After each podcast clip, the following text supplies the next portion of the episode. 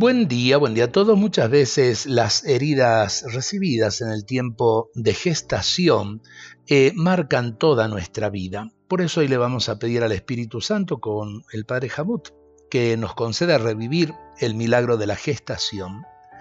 San Lucas nos dice así, apenas oyó el saludo de María, el niño saltó de alegría en su seno, e Isabel llena del Espíritu Santo exclamó, Tú eres bendita entre todas las mujeres, y bendito es el fruto de tu vientre. Espíritu de fecundidad, hoy te doy gracias por cada uno de los meses en que me fui desarrollando en el vientre de mi madre. Te pido que con tu poder me sanes de cualquier herida o limitación genética o congénita, para que así aumente en mí el nivel de calidad de vida. De caídas o accidentes sufridos por mi madre durante mi gestación, sáname, Señor de los miedos o las tristezas absorbidos en el seno materno, sáname, Señor. De las fobias y los traumas congénitos, sáname, Señor.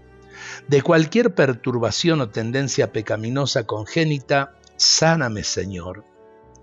De agresividad, desapegos y avideces que hundan sus raíces en esa etapa de mi vida, sáname, Señor Gracias Espíritu Santo por lo que quieres seguir haciendo en mí. Amén.